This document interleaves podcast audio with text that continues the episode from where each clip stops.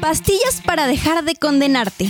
Hemos creado estas cápsulas ah, o, o- o más bien pastillas para que dejes de condenarte. Y puedes afrontar la normalidad, tu día a día. Deja que el arte de esta medicina te entretenga. mientras que la naturaleza de la vida te cura. Enfermedad. Entrometitis. La enfermedad del que se involucra en todo. Síntomas. Metiendo mi cuchara. Oye, mi amor, fíjate que estoy muy preocupado. Las deudas están aumentando y hoy nos dijo mi jefe que tal vez habrá recorte de personal. Uy, mi amor, qué mala noticia. Ay, hijo, Quito, te he visto bien preocupado. Yo dije, ¿por qué estará tan triste? Yo digo que hables con tu jefe y le digas, a mí nadie me corre, porque yo trabajo muy bien.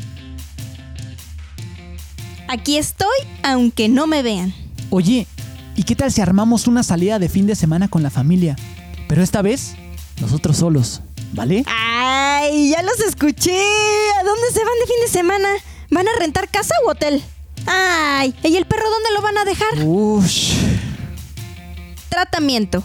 Mantente ocupado en tus propios asuntos y preocúpate por las cosas que te competen.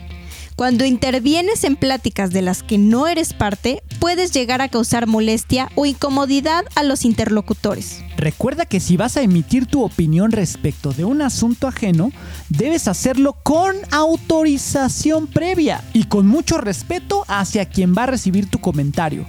La comunicación asertiva se basa en la claridad y objetividad de nuestros comentarios, así como el respeto para no ofender las ideas del otro. Sana estos defectos, actúa y deja de condenarte. Esta pastilla fue basada en hechos reales.